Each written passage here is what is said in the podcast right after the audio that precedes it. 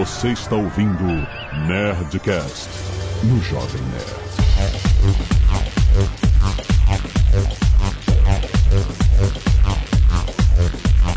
Landa, landa, landa, nerds! Aqui é Alexandre Antônio do Jovem Nerd. Cadê o cadê? Aqui é o Paulo Silveira e eu acessava essa web antiga através do Spry Mosaic. Aqui é o Maurício Linhares e eu estourei a conta de telefone de casa. Aqui é o Azagal e volta e meia eu lembro do meu número do ICQ. Você volta e meia, aí depois você esquece. Ele vem, eu lembro, eu não anoto e esqueço. Aí agora? Agora. agora Não, não, não, não controlo isso. Esse dom que ele não contou, o dom de lembrar. Não falei que é um dom. Falei que é algo que acontece. Se você considera o dom, aí não posso fazer nada. Muito bem, Nerd! Estamos aqui em mais um Nerd Tech, trazido a você mensalmente em com essa parceria incrível do Jovem Nerd com a Lura, curso online em tecnologia. Estamos aqui com o Paulo e com o Maurício para falar dos primórdios da web brasileira, rapaz. Muito antes do Rue Rue, muito antes de qualquer coisa chamada meme. A gente tinha que procurar. Ah, olha, era difícil. Era difícil aquela parede cinza que era a internet, mas a gente se achava. Vamos que esse papo tá muito maneiro.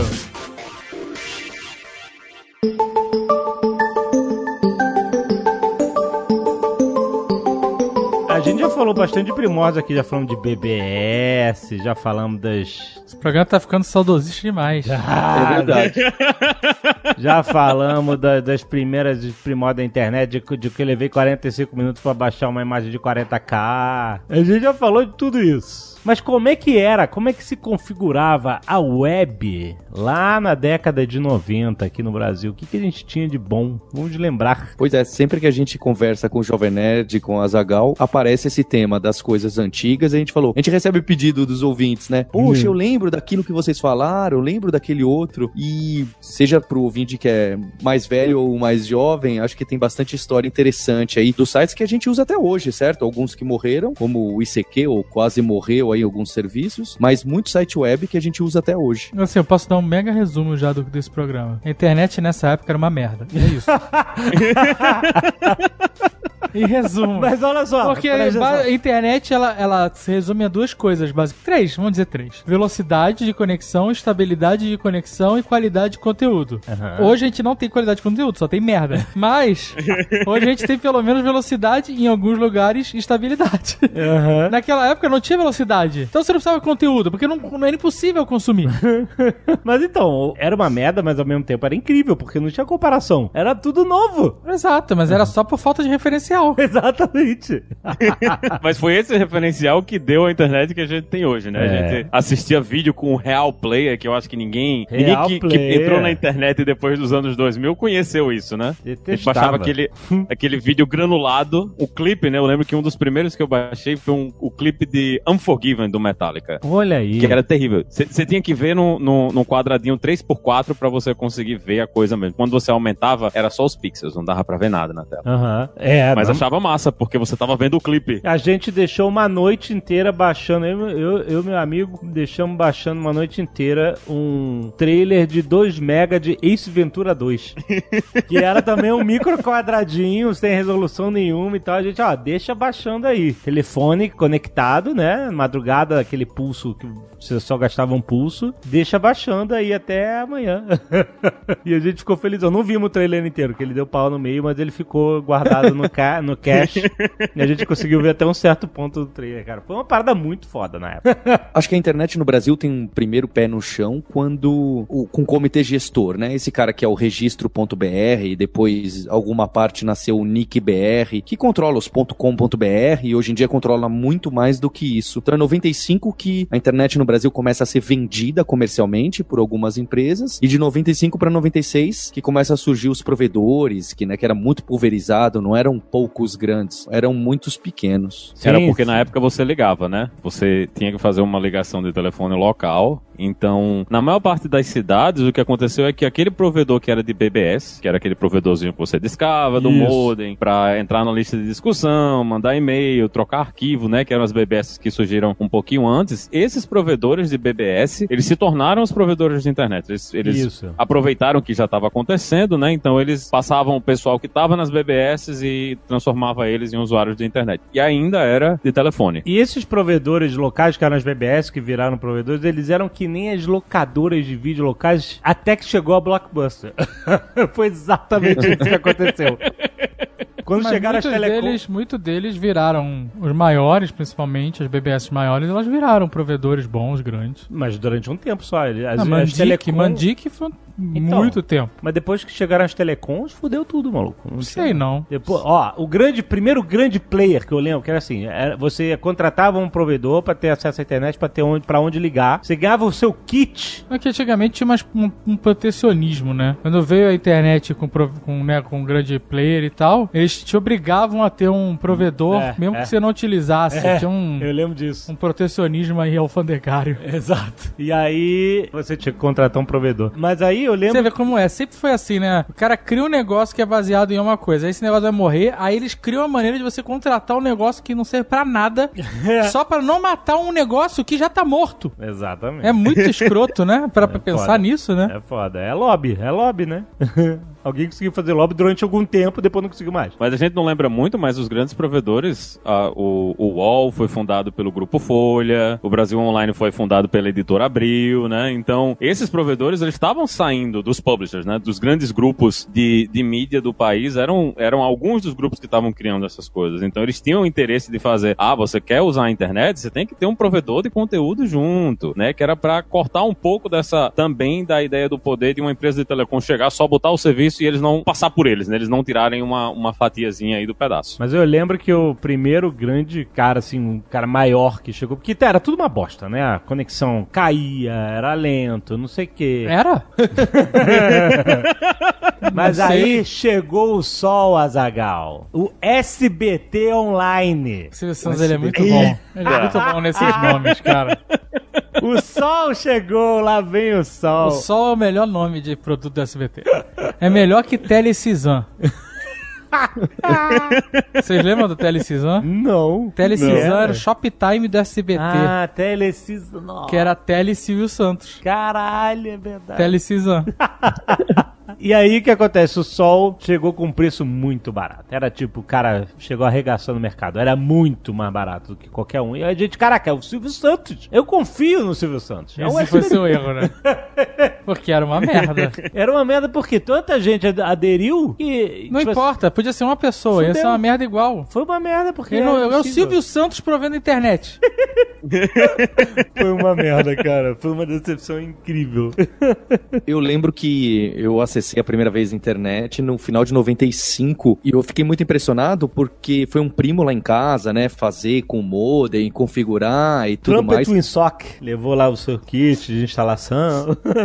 Que não bastava você ter o Windows 3.1, você precisava ter esse negócio. Acho curioso a gente falar isso e pra quem é realmente jovem e tá escutando aí o Nerdcast, ele já nasceu com a internet, né? Não teve isso de primeiro acesso. ah, não, é. É verdade. É, hoje em dia, a maioria dos gadgets não fazem sentido se não tiver internet. Não, não. e, não. e nós somos da época que você comprava um computador e não precisava ter internet. É, exatamente. exatamente. Era opcional, né? E eu lembro que eu acessei o Yahoo e eu fiquei encantado, porque eu tava do lado desse meu primo mais velho, que tinha estudado computação, e, e ele falava: olha, agora a gente tá acessando um servidor nos Estados Unidos. E pra mim, eu falava, gente, Estados Unidos é só chamada internacional, é DDI, é caríssimo. E a gente tá dando um jeito de chegar lá com o custo da ligação local. Então, você tá puxando alguma informação do outro lado do mundo que você pediu. Eu fiquei encantado com isso. Eu lembro que isso me impressionou. Exato, né? E, aliás, estudar computação é termo de velho. Só estudo. Meu, meu, meu netinho estudou computação. Mas olha só, no Brasil, o grande search engine foi o KD, O KD. certo? Que o KD achava as páginas brasileiras. E ele tinha um modelo mais ou menos do, do Yahoo, né? Que você tinha que cadastrar o seu site ou cadastrar o site dos outros. Era um cadastro manual que a galera, a comunidade fazia, certo? Isso, um diretório, que nem era o Yahoo no modelo básico. Exatamente. Era um diretório de. É tipo páginas amarelas. Era, o modelo que a gente tinha era isso: páginas amarelas online. Você cadastra seu negócio, bota o seu telefone, o seu fax, o seu, o seu. Como é que é? A sua homepage. Botava o endereço da sua homepage, geocities barra sunset barra 3488.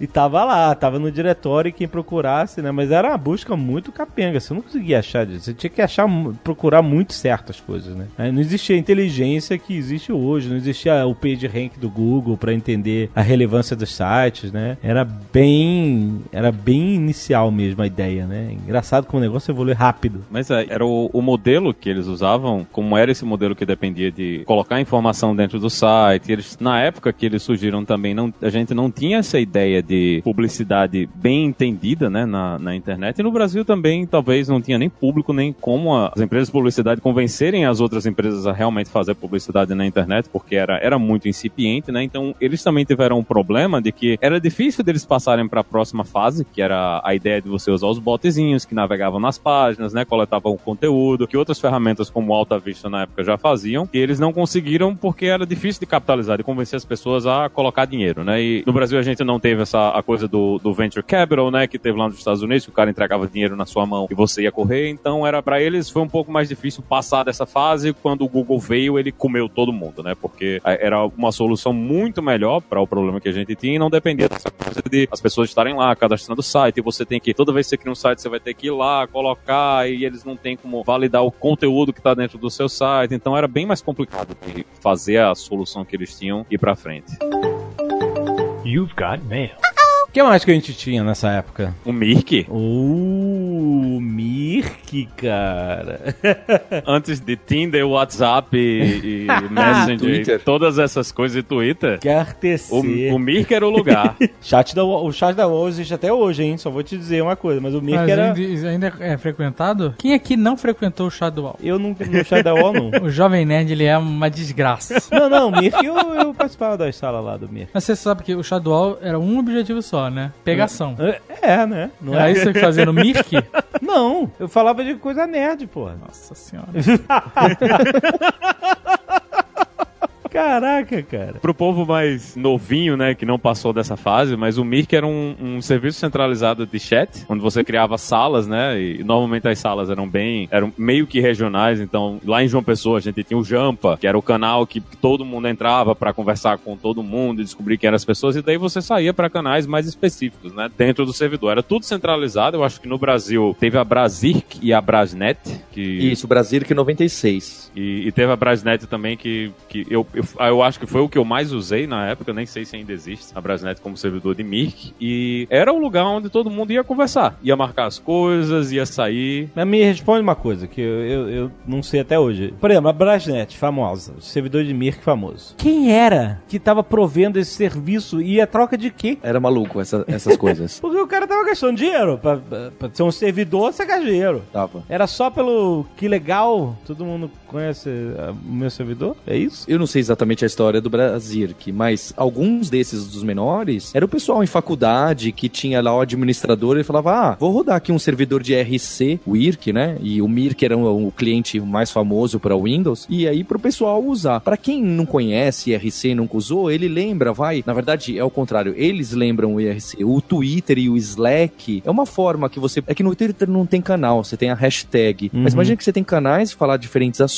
e você pode trocar mensagem privada, pode discutir daquele assunto e obviamente tem um monte de gente anônima e tem aquele ambiente tóxico. Hum. Até isso lembra o IRC. E, e, o pessoal mantinha mesmo, muitos mantinham por prazer e, e para ajudar ou para usar aquela banda da universidade que estava ali para ser usada. E foi aí que os emoticons foram realmente difundidos, né? né? Nesses chats de, de início de internet, né? Usar carinha feliz, carinha triste, só que com, né, com, não com imagem, né? Com, não emoji. Não emoji, emoticons, que era aquele feito com dois pontos parentes. TXT, TXT que chama.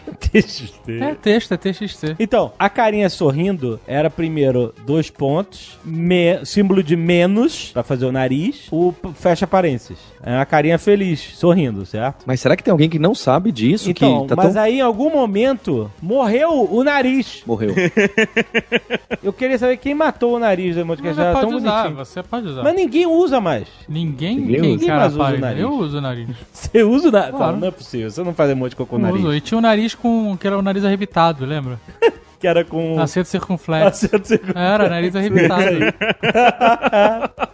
o que me, me deixava incomodado é quando a pessoa botava parênteses e dois pontos em vez de dois pontos parênteses. Isso realmente. Exato, eu ia falar isso. O cara que faz o, o sorriso de cabeça pra baixo, é isso? O contrário? É, parece que ele tá triste. Meu cérebro demora pra entender se ele tá triste ou contente. Quer dizer, na verdade não é de cabeça pra baixo porque ele tá de lado, né? Ele simplesmente mudou a, a direção, mas, mas é, é estranho. Quem é que faz isso? Quem é você? Tem bastante gente Vo- até. Quem é você que usa o diferentão? Deve ser uma questão de lado do cérebro, predominância que do lado usa do o cérebro. parênteses dois pontos. Porra. Diferentão é quem nunca entrou no chat do UOL, você sabe. Caraca, meu amigo. Aí, cara, o negócio foi ficando cada vez mais complexo. Por exemplo, aquele bonequinho dando de ombros. Sabe qual é? Shrug. É super complexo isso. Caraca, tem nome isso? Shrug. Shrug. Então, ele Não, é. Esse aí já é mais recente. Eu não faço ideia de como faz isso. Também Eu não, também não você sei tem que procurar na internet. Não, eu tenho É salvo saco. já. Você salvou? eu não Claro, salvei. porra. Eu É tenho porque, né? Eu, eu faço meu tempo valer, né? Eu fico toda vez procurando. Crio uma Não, lista não aqui, tem a lista de procurando. emoticons. e eu entro e já tá lá. que- É, então, cara. Se bem que agora tem um teclado do Google pra, pra, pra smartphone que tem só emoticons. Ah, é? É. Olha só. E ele faz... de texto. Nossa, que beleza. É muito bom. Melhor que o SwiftKey. O, o SwiftKey tava meio zoado. Aí esse do Google tá mandando ver. Olha aí, cara. Não sabia disso. É. Esse aí volta à época do MSN, que as pessoas tinham letras. O Shrug, esse, ele usa ideograma japonês, alguma coisa assim, né? É? É, pra, Pra fa- fazer? Não sei, porque não tem. É verdade. No meio tem um. Ou é um katakana, alguma dessas coisas aí no meio. Você sabe fazer na mão? O... Não. Maurício, tu sabe fazer o Shrug na mão? Não, esse eu tenho salvado. Esse aí tá, É. tá separadinho. E no Slack é automático. Você sabe fazer o Ozinho de primeiro, segundo, terceiro? Ou o Azinho de primeira, segunda? Aonde? No teclado, no, No, celular? no Alt, no ASCII. Claro, Muitos anos atrás eu sabia. Você lembra? claro. Como é que faz? No meu? É, Alt é alguma coisa. Alt é um número. Alt 9, Alt 0, aí Alt 8, depende. Não, não é só isso. É. É. um três dígitos, alguma coisa assim, não é? Alt 0.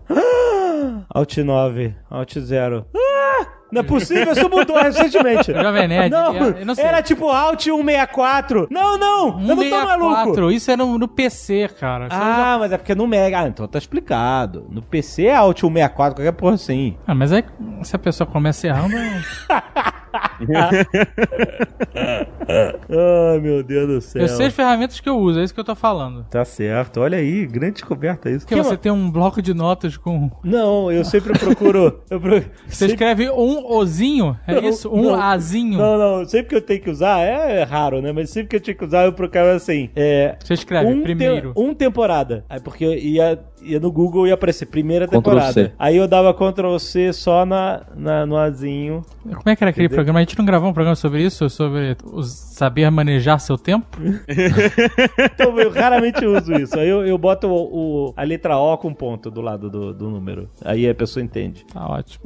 Mas agora que eu descobri que é Alt 9 é Alt 0, olha aí que, que, que avanço. Vai esquecer daqui a uma hora. Tinha muita coisa que era comum. Uma das primeiras coisas era essa coisa de arte ASCII, né? Que todo mundo podia botar uma mensagem de entrada e uma mensagem de saída. Quando você entrava no canal e quando você saía, né? Você desconectava, aí você deixava uma mensagem lá e tinha gente que colocava, desenhava alguma coisa na tela, né? Aí ficava a poluição. O canal principal de quase todos os lugares era uma poluição visual infinita, porque sempre tinha desenho, sempre tinha alguém colocando alguma coisa e tinha os hackers, né? Já naquela época o pessoal já estava começando a programar, eh, programando nas linguagens A de script dos, das próprias ferramentas que a gente usava, né? Mirk era um dos clientes, não era o protocolo mesmo de funcionamento da IRC, mas todo mundo usava o Mirk. E no Brasil tinha um, eu não sei se ele foi derivado de alguma outra coisa, mas era chamava o cliente chamava Senhor da Guerra, que tocava uma música do, do música urbana quando você abria. E ele tinha uns botõezinhos que você apertava para você fazer flood, para mandar um monte de porcaria dentro do canal, para atrapalhar o pessoal que tava usando, para dar, dar kickban um monte de gente dentro do canal. Ele já tinha as coisas já para você causar a zoeira no Mirk, né? Então isso aí o, o- Brasil, não- não sei se foi feito somente por brasileiros, mas é, o pessoal usava muito isso aí para atrapalhar a vida e fazer o Rue Rue Rue BR naquela época. You've got mail. Eu acho que dois momentos que as coisas começam a ficar grande é todos os negócios de graça, certo? É com o IG e com o e-mail de graça, que começou lá fora com Hotmail, e os provedores aqui começaram a, a, a fazer igual, certo? Começou aquela corrida pelo mais barato, né? Desde o, o, o online do Silvio Santos baratinho, começou a chegar na internet grátis, que era porque você tinha que pagar, além do telefone, você tinha que pagar o provedor, e alguns começaram a oferecer de graça em troca do famoso merchan, meio que nem o Jovem Nerd, em vez de que cobrar pelo Nerdcast pago, o download pago, né? E aí, cara, surgiram os arroba bol.com.br, Isso. arroba zipmail. Zipmail. Tem gente, olha só, tem gente que usa arroba bol até hoje, eu fico chocado. Eu também. Arroba bol, cara. Fico chocado com qualquer um que não usa Gmail. Mas eu não sei o Ball, mas alguns desses outros de graça migraram porque o Google se oferece como serviço para esses Sim, sistemas de e-mail. É, e depois que o Gmail ele veio chutando a cara, eh, eh, roundhouse kick na cara de todo mundo, né? Porque era servicinho de 10 mega, 100 mega. Aí o Google chegou, quer saber? Toma aí um giga de e-mail. e-mail, você nunca mais vai precisar de espaço na sua vida. Mentira, a gente precisa. um giga não dá pra nada hoje em dia. É, Mas é- era um serviço que... agressivo. Eu lembro que tinha um, era um site, eu não tinha, né? Eu usava um site que. eu- Porque cada e-mail do, do Google você podia armazenar 25 mega, lembra? Ainda, ainda é assim, né? O limite de arquivo no e-mail, depois ele vai pro, pro Docs. E aí, pra fazer backup na nuvem, tinha um negócio que dividia seus arquivos em pastas e subia em vários e-mails de 25 megas. Era uma merda. Nossa. Mas era uma espécie de Sim, backup na nuvem sim. antes de existir backup na Caraca, nuvem. É verdade. E hoje o Google deve ganhar uma grana cobrando por espaço em e-mail. Ah, ganha. Que a gente paga uma grana. Porra, eu pago, exatamente. Eu sei quanto eu pago. Eu tinha, eu tinha vontade de um dia chegar e simplesmente mandar um delete all. Então, porque ele fala assim, ó, tu chegou no limite aí, se fudeu, agora, ó, ou paga mais ou tu não vai receber mais e-mail. Aí você paga mais, porque você fala assim, não vou deletar 18 milhões de e-mails. Não tem como escolher quais e-mails eu vou deletar. Ou deleta tudo ou não deleta nada. Eu tenho vontade de mandar um delete all. Mas aí, padre, é, a Mas nuvem, eu acho que o dia a que a gente manda um delete all é aposentadoria ou é período sabático. É, é. E aí o que acontece? A gente não tem como deletar 18 milhões de e-mails e aí a gente paga mais. É isso que acontece. Essas empresas todas, elas ganham dinheiro hoje em dia com storage, você sabe, né? Tipo o iPhone. O iPhone com 56... Agora não tem mais com 56 GB, mas o iPhone com 200, cento e poucos, 128 GB É. é, sei lá, mil dólares. Não sei quanto tá, um absurdo. É. Se você comprar com 256 GB, é 1.500 dólares. Se você comprar com Storage, 500 é, e pouco, é. é, ele vai explodindo o valor. Explode, é muito overpriced. E aí você ainda tem que pagar o backup da nuvem, que senão você perde tudo. É, os caras te. É, cara. Esse é o business do... do... É muito isso. Parar de ensinar as pessoas a transformar a Lura num negócio de storage. Exato. Bota, exatamente. a Lura Drive. Uma das coisas legais é que eu acho que o Gmail foi um dos primeiros casos de serviço que entrava na época com convite, né? Então o pessoal É. vendia no Mercado Livre Caraca. convite pro Gmail. Compre o seu convite pro Gmail aqui. Era isso aí. Cada pessoa que entrava, eu acho que você tinha direito a convidar mais 10 pessoas. E Acho o pessoal cinco. vendia. Era 5? O pessoal É, os- vendia os convites. E não começava com o giga. O, o serviço não começava com o giga. Ele tinha uma barrinha embaixo. E conforme o tempo passava, ele aumentava a quantidade de megas que ele liberava pra você. Ele não. Ele dizia que ia ser um giga, mas não era um giga logo no início. Ele foi contando, né? Foi aumentando até chegar a um giga, que era o, o valor final lá do tamanho do, do negócio. Mas foi um dos primeiros serviços aqui que rolou isso aí de convite e foi loucura. Muita gente. Eu, eu conheço gente que vendeu e eu conheço gente que comprou convite no Gmail. Caraca. Por quanto? Eu acho que no Mercado Livre era, era, era coisa de, de 20, 30, 40 reais. Mas olha só, mas isso é uma estratégia de marketing, né? O cara simplesmente faz pela, o desejo pela escassez. Eu acho que nesse caso, talvez do Gmail, também tinha um problema que eles não sabiam. Vai que muita gente adotava ao mesmo tempo e eles não teriam um controle de Ué. do, do própria estrutura, porque eles revolucionaram mesmo. Precisava de estrutura física, não tinha nuvem nessa época. Então, é é que já não, não se chamava nuvem, mas era algo como a nuvem. Se cada pessoa tinha direito a convidar 10, eles estavam. tra- Era uma progressão nem todo... geométrica. Não, isso. mas você não, você não tinha direito automático de convidar 10. Isso. Ah, não tinha. Você tinha que ser um- ter um bom comportamento pra. Agora? Sei, aí você. Aí você ia pra prisão domiciliar, aí você podia chamar a gente.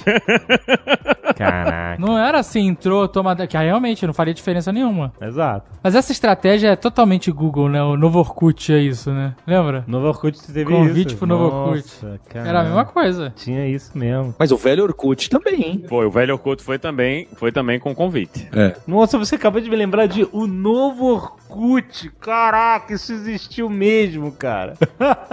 Nossa, cara, fizeram campanha de marketing, de tudo. E já, já que já citamos o, o nome, né? Já, já conjurou o demônio aí, o Orkut, que foi O Orkut foi... primeira grande rede social no Brasil, né? Que, que foi inclusive nessa loucura do- dos convites. Muita gente procurando amigo americano pra mandar convite, que nos Estados Unidos estava mais liberado. E também teve venda de convite no Orkut no Mercado Livre. Então, mas eu lembro que o Orkut, a notícia era que ele bombou mesmo, mesmo, pra valer no Brasil. Brasil na Índia? eu acho. E na Índia? Porra, na Índia, cara. Qualquer coisa que 3% da população topa é bombar mesmo Exato. no mundo, né? O Orkut foi um fracasso na Índia, mas no mundo.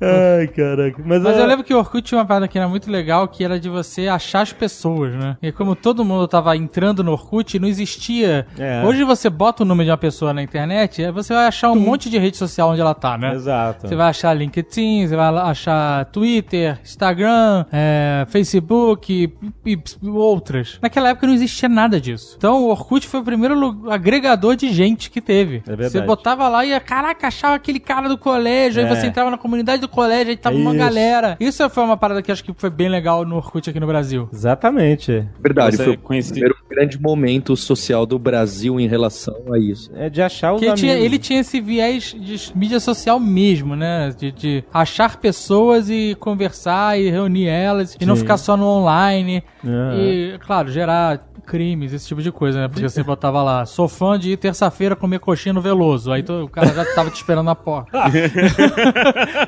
Verdade. Você É, fazia o seu mapa da vida em comunidade. Sim, a pessoa já começava a mapear a vida dos outros assim, pelas comunidades, é verdade. Mas assim, o, o Orkut, ele tava explorando essa ideia de como se comunicar e como fazer as pessoas dizerem que gostavam das coisas. Então lembra que tinha os, os cubinhos de gelo pra dizer que você era cool? É, tinha.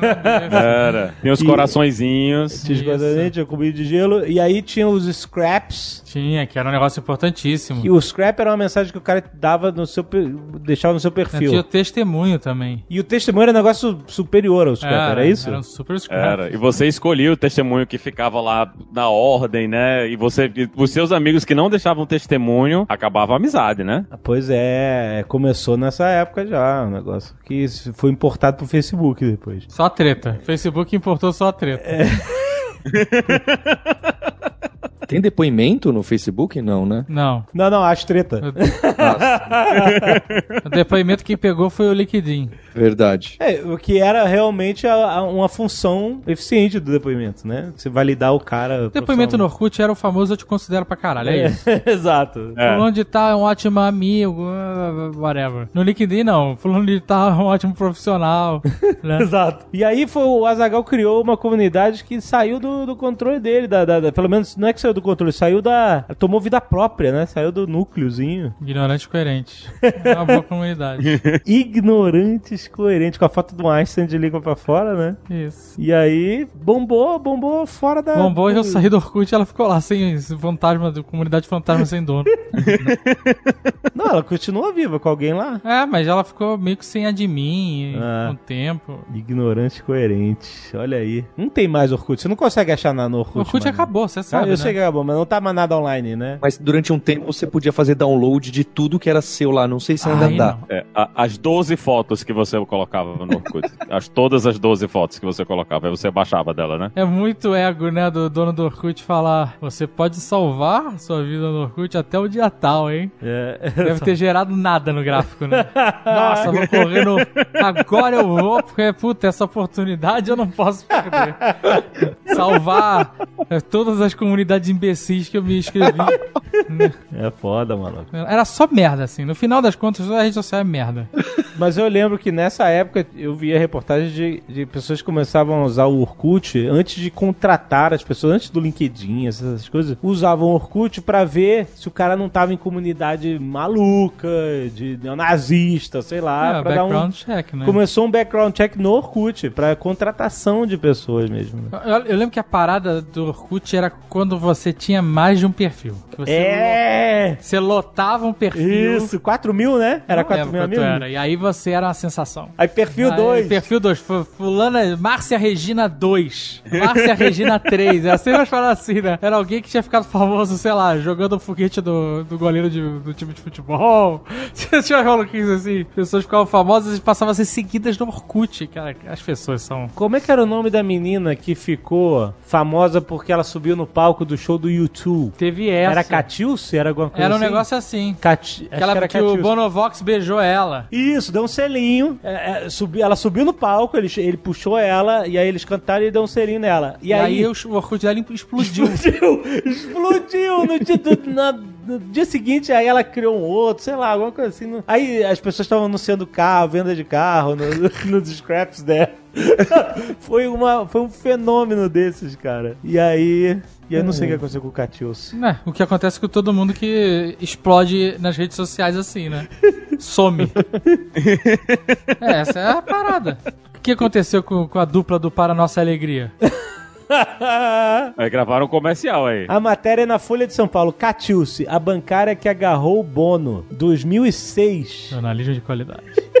Olha aí. 2006. O Orkut acabou em que ano? Acho que 2012 eu li, eu cheguei a ver. Ele, ele morre, ele morre meio que quando o Facebook começa a crescer, né? O, Mas assim, depois que o cara lá, o senhor Orkut, vendeu o Orkut pro Google, ele teve respiro ou o Google não soube o que fazer com ele e esmerdalhou tudo? Não, eles Não, apostaram... teoricamente sempre foi do Google. Teoricamente ele sempre foi do Google desde o início. O que aconteceu é que a solução que ele utilizou inicialmente não era o tipo de tecnologia que o Google usava, né? Na época ele usou o .NET, que era o da Microsoft. O Google era muito mais forte em C++ e Java. Vocês lembram que no início dava muito problema, né? A gente era muito lento, dava muita página de erro. Então, a primeira coisa que o Google fez foi dar a migrada para usar a solução deles, né? Que era uma solução feita em Java, que fez com que o site ficasse mais estável, né? Fez com que o pessoal usasse mais o, o serviço. E aí a gente entra na época da estabilidade, a gente chega naquela parte de, de jogos, né? A coisa do Farmville também tinha lá no Orkut. Nossa, Farmville.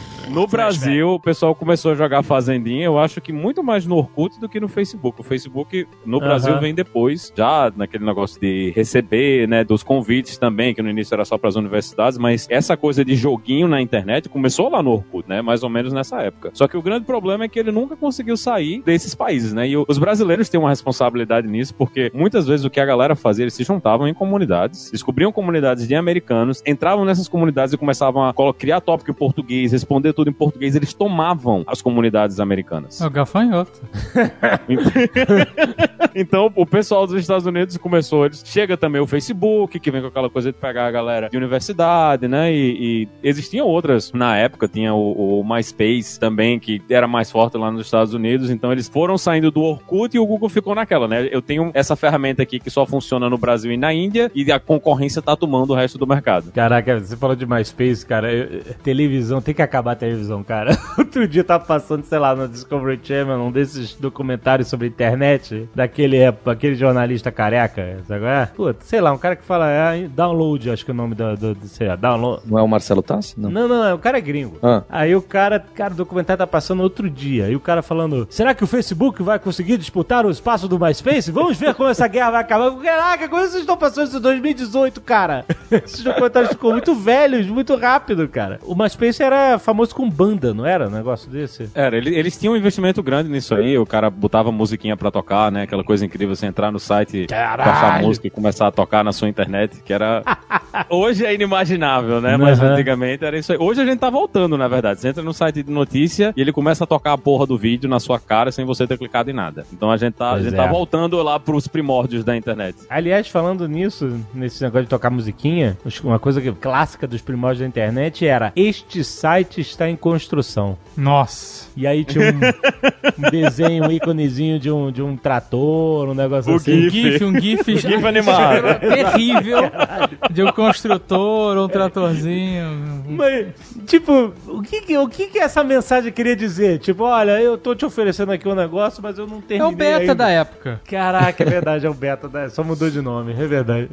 E o contador de vidas. Contador de visitas. Contador de visitas, caraca, cara, é muito... Todo mundo colocava o contadorzinho de visitas É, lá você- no seu site. Você podia colocar o número que você queria. Exato. E além do contador de visitas, tinha um livro de visitas que você podia assinar. Isso é o resquício de lugares offline, né? Tem museu até hoje que você tem lá livro de Tem visita. o livro de visita, beleza, mas não é engraçado a gente tentando sempre. A ideia era replicar tudo do mundo offline no mundo Mas online. é, o botão, que tinha volume. Os botões tinham volume, a- o design da imagem. Era um botão mesmo. Os vídeos tinham moldura. Por que, Ah. tinha moldura em imagem e vídeo? Ele Sim. ia fugir? Se você tirasse a moldura, ela ia escorrer? Caraca, volume em botão, pode crer. E às vezes tinha o GIF de mouse over quando você, né? Tinha. Ele, putz, grila. É verdade, era é uma replicação do mundo real. Olha que engraçado, como é que é. Tinha um outro também mais recente que invadiu a internet a brasileira, pegou bastante, era aquele botãozinho de like do Facebook. Já tô avançando um pouco, que é outro que sumiu, repara. Botão de like? Vocês não tinham botão de like no, no site do Jovem Nerd? Ah, nos sites. Sim, tinha isso. Tinha botão durante muito tempo a gente teve, depois a gente desistiu disso. Que só ajudava o Facebook, não mais ninguém, né? Pesado. É, Mas é porque você, né? Porque naquela época o Facebook ainda mandava tráfego pro, pros sites, né? De forma relevante. Aí as pessoas botavam por isso, né? Verdade. Você, ah, eu vou, o cara vai dar like aqui, a notícia vai aparecer na página dele, as pessoas vão clicar, vão cair aqui de novo e, né? Era esse o in- o intuito. Só que com o passar do tempo as pessoas começaram a sacar, né? Que aquilo na verdade era só o Facebook est- estendendo os tentáculos dele, né? Rastreando onde as pessoas vão. Era pra isso É. que tava lá, né? É, pra ter presença né, e rastreio em tudo. Não, não é, nem, não é presença, é rastrear. É ver Sim, onde sim. você tava passando você- pra saber o teu histórico online. É isso aí. Nesse histórico todo da web no Brasil, acho que um ponto que é interessante de colocar, que eu considero a, primeira grande startup do Brasil, que é o Buscapé. Olha só, antes do Marco Gomes. Verdade, busca É, pé. o Buscapé, inclusive teve o exit, né? Foi vendido lá pra Naspers e tal, que o, o pessoal lá, né, o Romero, aquela que era molecada, né, no- na época antes de 2000, acho que começou. Ah, vendeu bem pra caralho, tá? De Parabéns. Vendeu muito bem. Não, um business incrível, um case incrível, né? É De orgulhar os brasileiros, o, o que eles fizeram. E marcou muito, né? Porque na época tinha o miner do UOL, esse eu não sei se vocês lembram, que depois foi absorvido, nasceu fora e virou. Todos os produtos do UOL nasceram por aí, né? Todas as derivações. Então acho que esse foi um momento grande da web no Brasil. E ainda hoje, o pessoal, às vezes, às vezes a gente recebe visita aqui, o pessoal quer comprar as coisas aí. Ah, onde é que é o buscapé dos Estados Unidos? Aí eu olho pra pessoa e digo, não tem.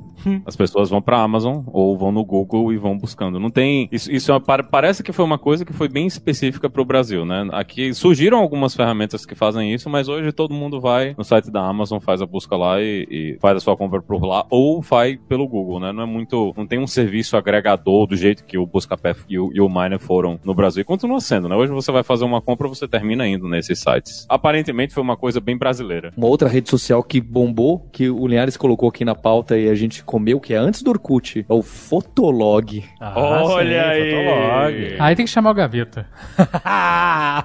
Eu tinha, mas eu não usava. Gaveta que postava as fotos de banda dele lá. E era uma foto por dia, né? Tinha um limite, tinha Uma limite. Foto por dia, nossa, olha aí. Mas o Fotolog a- a- teve suas estrelas, né? Seus loggers, eu não sei como é que chamava. Fotolog. E a Mary Moon veio do Fotolog. Mary Moon, Mary Moon. É, a mais famosa de todas e que mais perseverou. Sim. Mas tinham outras Mary Moon likes na época. Tinha, eu só lembro, só lembro da. Mary Moon. É, mas você não, o cara que tava procurando nada na internet, né? Engraçado porque é todo um sistema parecido com o Instagram, só que na época errada e na mídia onde não tinha tanta gente com internet na época, e em especial não tinha smartphone, certo? É, não, era, era, era, era exatamente é, a ideia certa na hora errada, né? Exato. Era o Instagram, só que, né, exatamente, muito cedo. Você fazer o upload da sua câmera digital pro computador já era um, um grande feito. É, exato, porque eh, primeiro você tinha que ter a câmera digital, que É. já não era pra qualquer um. Depois você tinha que fazer o upload, que já não era pra qualquer um. aí você tinha que ter internet pra consumir aquilo. E aí tinha o limite diário. E aí toda a foto tinha um textão. É. Claro, o, o- o Instagram tem filtros e outras coisas mais que tornam eh, tudo mais interessante, mas era o mundo não estava preparado pro Fotolog. É, exatamente.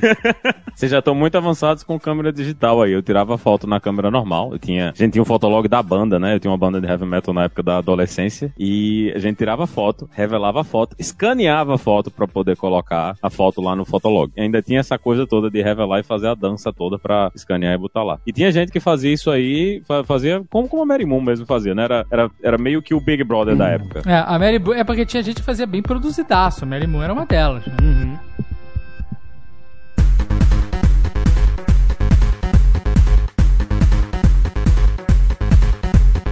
A outra velharia que também era muito forte no Brasil eram os sites de comédia, né? De comédia, pode É. crer. O Mortadela. O Mortadela, Mortadela. Charges.com, Mundo Canibal. O Mundo Canibal é velho. É. O pessoal pensa que o Mundo Canibal é uma coisa nova. O Mundo Canibal já tava lá desde a minha antiguidade na internet. Não, os, os vídeos viralizavam por e-mail lá, baiano de pau, essas paradas, era... Era tudo, baixava o arquivozinho flash Baixava. e botava o arquivozinho flash pra rodar. Todo mundo comentava o Toby entrevista da semana quando saía no Charges.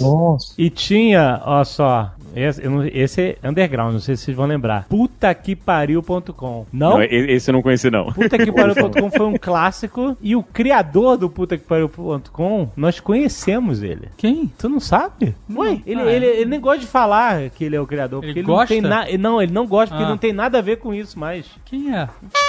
Ah, Tu não lembra? Caramba! Puta, mas ele vendeu esse domínio porque hoje em dia valeria um dinheiro. Eu sei lá o que, que ele fez. Ele depois desistiu, mudou de ideia, mudou de cabeça, mudou de tudo. Página do Rafinha, também, dos primórdios da internet. O site do Pudim, conhecem, né? É, o clássico, clássicopudim.com.br. Senta no Como é pudim. era, Pudim? Existe até hoje. É uma página Tem, é. que você entra e tem uma foto do pudim, de um pudim, desde o dia 24 de fevereiro de 2000. Era só isso? É só a foto isso. é. Então, Tá lá ainda? Tá, tá lá, entra aí, pudim.com.br. É tipo um meme na época que não existia um meme. É só um site que tem um pudim que se chama pudim.com.br. Caraca, Pudim. Mais uma ideia ótima à frente do seu tempo, né? Tá lá o Pudim, caraca, cara. Olha, o Rick Roll antes do Rick Roll aí. Mas o URL é pudim.com.br? Caraca, meu irmão, não é possível que isso não, não tenha realmente nenhum à valor. frente, da, frente do seu tempo. Será que ninguém quis comprar esse URL? Nenhum desses sites de comida, tipo, tudo gostoso, essas porras? Ai, ai. Ninguém quis, cara. Ou então o cara realmente tá querendo fazer um statement. Não vende. E tem um e-mail embaixo da, da imagem. Pudim, arroba pudim.com.br. Quem quiser mandar o e-mail. Cara, o cara tem esse site há 18 anos. Acho que quem, quem tá gostando desse episódio devia mandar um e-mail pro pudim.pudim.com.br lembrando que ele foi citado aqui. Pudim, cara. Deixa eu entrar aqui, quero ver se ele tem versão mobile.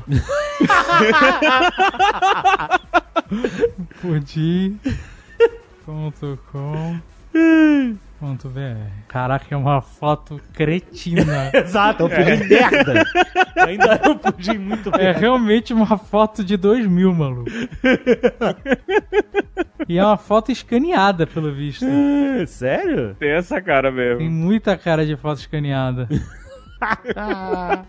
Esse pudim já morreu, cara. Muito tempo. Ele tá vendo só o fantasma dele. E Olha tem aí. realmente um e-mail, pudim arroba pudim. Será que o dono do pudim morreu e deixou pago pra sempre? Caraca, quem será o dono do... Agora vem aí no... no- O que? No Ruiz? É, quem é Tá o aberto dono... aqui no meu Ruiz. ó. Quem é o dono do pudim? Coitado, ele vai citar o nome e o cara vai. Alberto Henry Riff. Ele precisava se apresentar. Mas não é público essa informação? É, é pública. Pronto. Alberto. Vamos ver quem é Alberto, esse cara. parabéns. Vamos ver quem é... Não, agora eu quero descobrir quem é o Alberto. Procura aí na internet. Pera aí. Caraca, G1. Ataque ao pudim.com.br é atribuído ao Estado Islâmico. Caralho. Caramba! Caralho, esse tá de sair no fundo, cara. Puta, que isso, cara? Página ficou famosa por exibir apenas a imagem de um pudim de leite. Dos atingidos, 120 são brasileiros, sem a fraca, entre aspas, justificam os provedores. A senha deve ser pudim. Caraca, o, o- o- caraca, você tem noção que o site do pudim, olha, o mundo vai acabar e o site do pudim vai estar...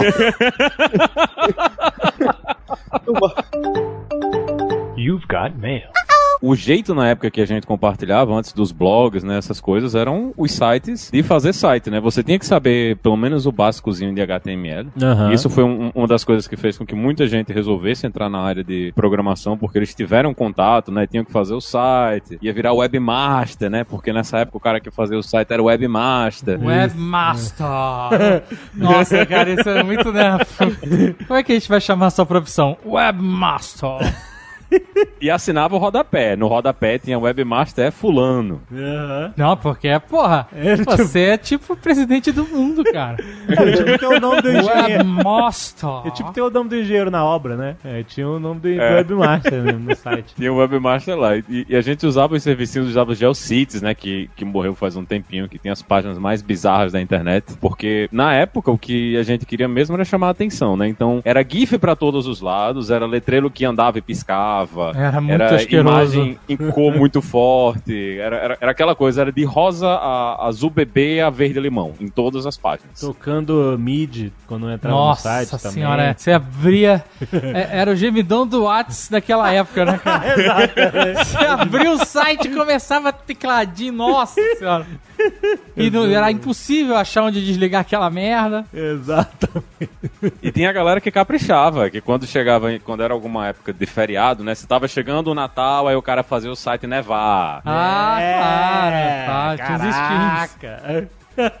Tinha os trequinhos que perseguiam o seu mouse, né? Você tava andando com o mouse, aí tinha uma coisinha que an- andava Putz, atrás do seu mouse pra fazer um efeito. Que Puta, sabe um negócio que tinha legal nessa época, velharia assim? Protetor de tela temático. Ah, sim. Olha aí. Eu lembro que eu tinha, tinha uns que eles davam um print da sua tela É. e eles interagiam com a imagem estática, né? Sim. Então, você estava lá um minuto ou o tempo que você tinha posto, ele printava a sua tela. Eu tinha um que era dos Simpsons. Era o Homer com roupa de gordo, aquele vestidão dele gigante. e ele via com o cortador de grama e ia cortando o site. Ah, olha aí. Tinha um que era muito maneiro, os X-Men, que eles lutavam e iam destruindo a sua tela. Vinha o Wolverine e dava agarrada, aí vinha o Bishop e dava raio. Puta, era muito Caraca, maneiro. um Só mer- que isso era pesadíssimo Era, naquelas era. máquinas daquela época. Existia um mercado de produtor de tela. Tinha, O cara fazia uma animação dos X-Men lutando. Não, eu nunca paguei um centavo por essa merda, eu baixava tudo online. Não é no site. eu- nessa época eu jamais compraria qualquer coisa online, eu tinha um medo do caralho. Sim. O, o que não faz sentido nenhum quando eu baixava paradas piratas de de tela. Caralho, Eu tenho medo de comprar online, mas eu vou abrir meu computador pro mundo botando esse arquivo aqui. Mas era, era um mercado, cara, era uma parada big deal. Tinha muito protetor de tela foda. Exato. E protetor de tela só existia porque aquelas, aqueles monitores de tubo se Marcava ficasse, tudo. marcava se ficasse muito tempo Não, o protetor de parado. tela do motel era um raio-x, maluco. Porque tava tudo marcado lá. Tudo, você desligava o monitor, cara, como se tivesse ligado ainda. Exato. Não, a gente não pode ligar o motor, não? Cara, é, e aí tela. Hoje em dia não, não tem mais uso porque LED não, não acontece isso com LED. Não acontece, né?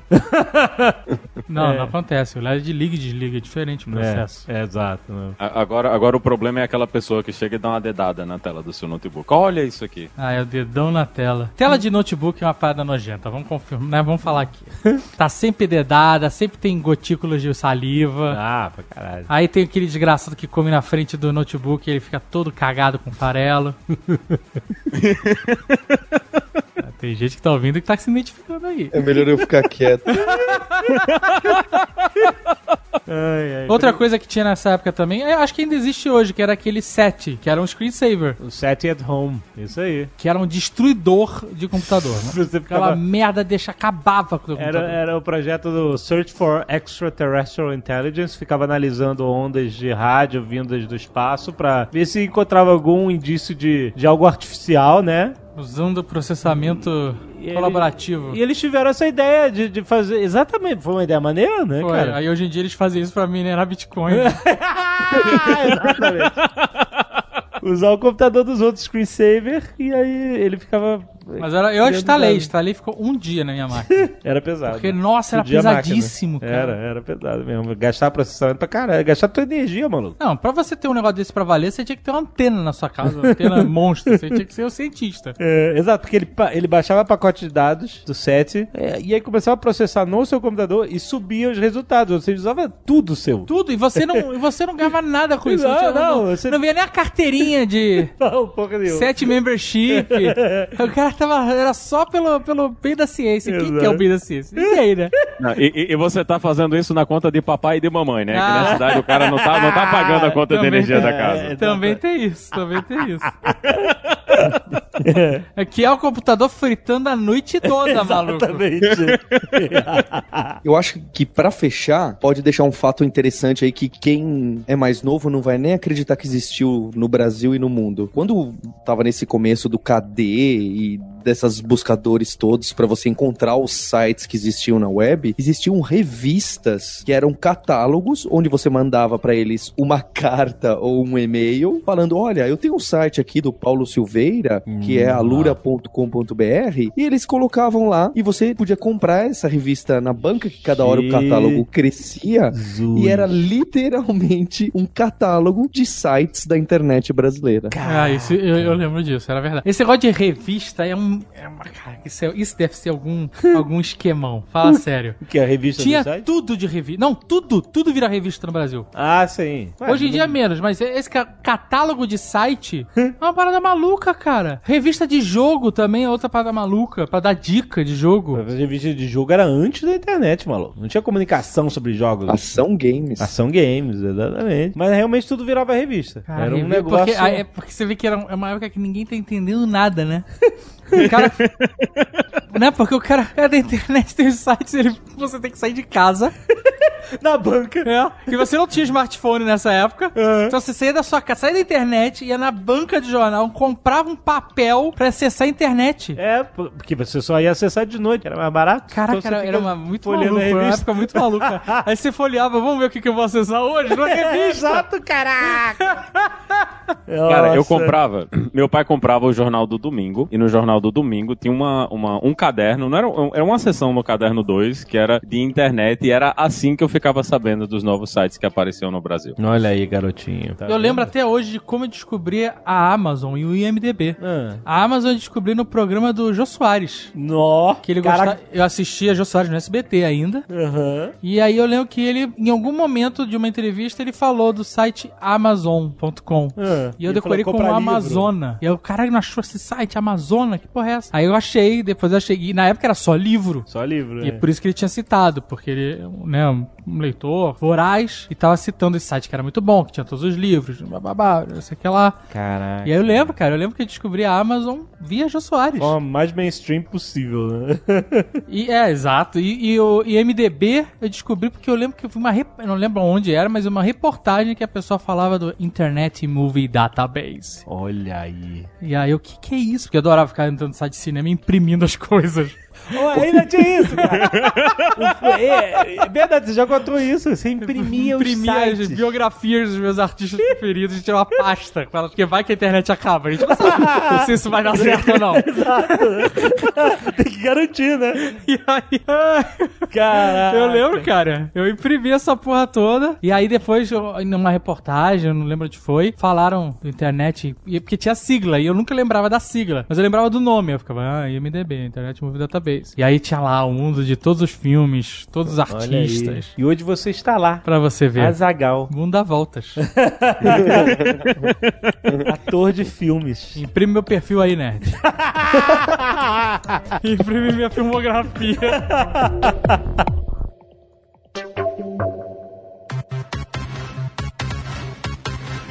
Muito bem, Paulo. Que vamos anunciar agora este mês espetacular na Alura. Esse mês a gente vai lançar seis formações novas. Olha, Tem muita coisa pra quem quer criar o website. Então, tudo isso que a gente falou por aqui, e se você quer mesmo criar o seu sistema web ou trabalhar com isso, ou ser o famoso webmaster, que olha só, é um título que tá voltando, o pessoal ó, gosta É um do. título maneiríssimo, pô. Eu acho É, legal. que não é webmaster, webmaster. Webmaster. I am your webmaster. Se você quiser ser esse webmaster para trabalhar com front-end, que é com HTML, essa parte mais da frente do site, a gente tem uma formação completa do front-end para você entregar um projeto no final que a gente vai corrigir. E tem também para quem quer trabalhar com essa parte do back-end, com a programação mais pesada, com banco de dados. A gente tem do PHP, do Java, do .NET, a gente tem formação completa e todas essas tem no final um projeto que a gente vai avaliar, que você vai poder usar como seu portfólio, que é muito mais interessante do que um certificado, que é para você mostrar para as empresas que, olha só, consigo fazer isso aqui, fiz sozinho e receber esse feedback, melhorei, tá aqui online. Aham. E o certificado é legal porque provavelmente o cara pode imprimir, né? porque hoje em dia tem muita gente que tem que levar impressinho. Olha aí, é Se verdade. você terminou os cursos da Lura, não esqueça de imprimir, porque a gente nunca sabe a internet amanhã. Nunca sabe. Ô, ô, Paulo, você tem curso de hot dog? Olha só, hein? Ó. Tirou essa da cartola. Ó. O Jovem Nerd sempre atropelando as pautas e ganhando da Ah, gente. porque eu usei, caraca. em 95. Era um desses editores de HTML que ajudava você com as coisas ficarem com corzinha, mais bonitinha. O hot dog era. Eu lembro da época que a galera usava hot dog e que tinha a galera que falava assim: Que hot dog, meu irmão? HTML Roots é no bloco de notas. o hot dog já facilitava pra cacete. Pô, animal. Então a gente lançou bastante coisa pra quem quer saber das novidades. Tem bastante coisa de data science, machine learning, porque quer queira, quer não, é a moda. Então todo mundo que quer trabalhar com um pouco com isso de dados, precisa conhecer muito pouco de, de estatística e de matemática pra fazer o começo. Se você for se aprofundar, aí vai ter bastante coisa de matemática e de computação pesada. Mas é, é interessante que essas ferramentas, especialmente pro Python, elas são muito simples de usar depois que você encontrou o seu modelo e que você sabe modelar os seus dados e, lim- e limpá-los. Então dá uma olhada lá no site da Luna, nos cursos mais novos, que a gente passou de 650. Nossa senhora. Qual é a meta? Pois é. Qual é a meta? Então, a gente não tem a meta, mas quando a gente atingir a meta, a gente vai dobrá-la. Ah! Isso aqui é parceria, nego levanta. Só na troca de olhar, levantei. Maravilha, então não se esqueça de entrar em alura.com.br barra promoção barra nerd que você tem 10% de desconto na assinatura, cara. Jovem Nerd, só um último recado, é essa campanha bacana, quem perdeu aí do Spotify, que aparece o Jovem Nerd Azagal, que tá bombando pelos metrôs de São Paulo e, e país afora. A gente também tá no Spotify, a gente tem um podcast que nasceu por causa do Nerd Tech, que é o hipsters.tech, que já tá no número 114, olha, Olha! só. Nossa, mas vocês estão acelerados. Criar o número 5, que isso? Caraca, muito bom. Tem podcast de startup com o Marco Gomes, tem de trabalho remoto, tem de Scrum e Agile. Todos eles ficam um pouco mais técnico, então é mais pra quem já tá trabalhando um pouco com programação, com design, com metodologia. Mas fica o recado, você procura por hipsters.tech no Spotify, aí no Spotify, que a gente tá lá junto com o pessoal. Maravilha. Vai lá, vai conhecer os cursos da Alura e até mês que vem.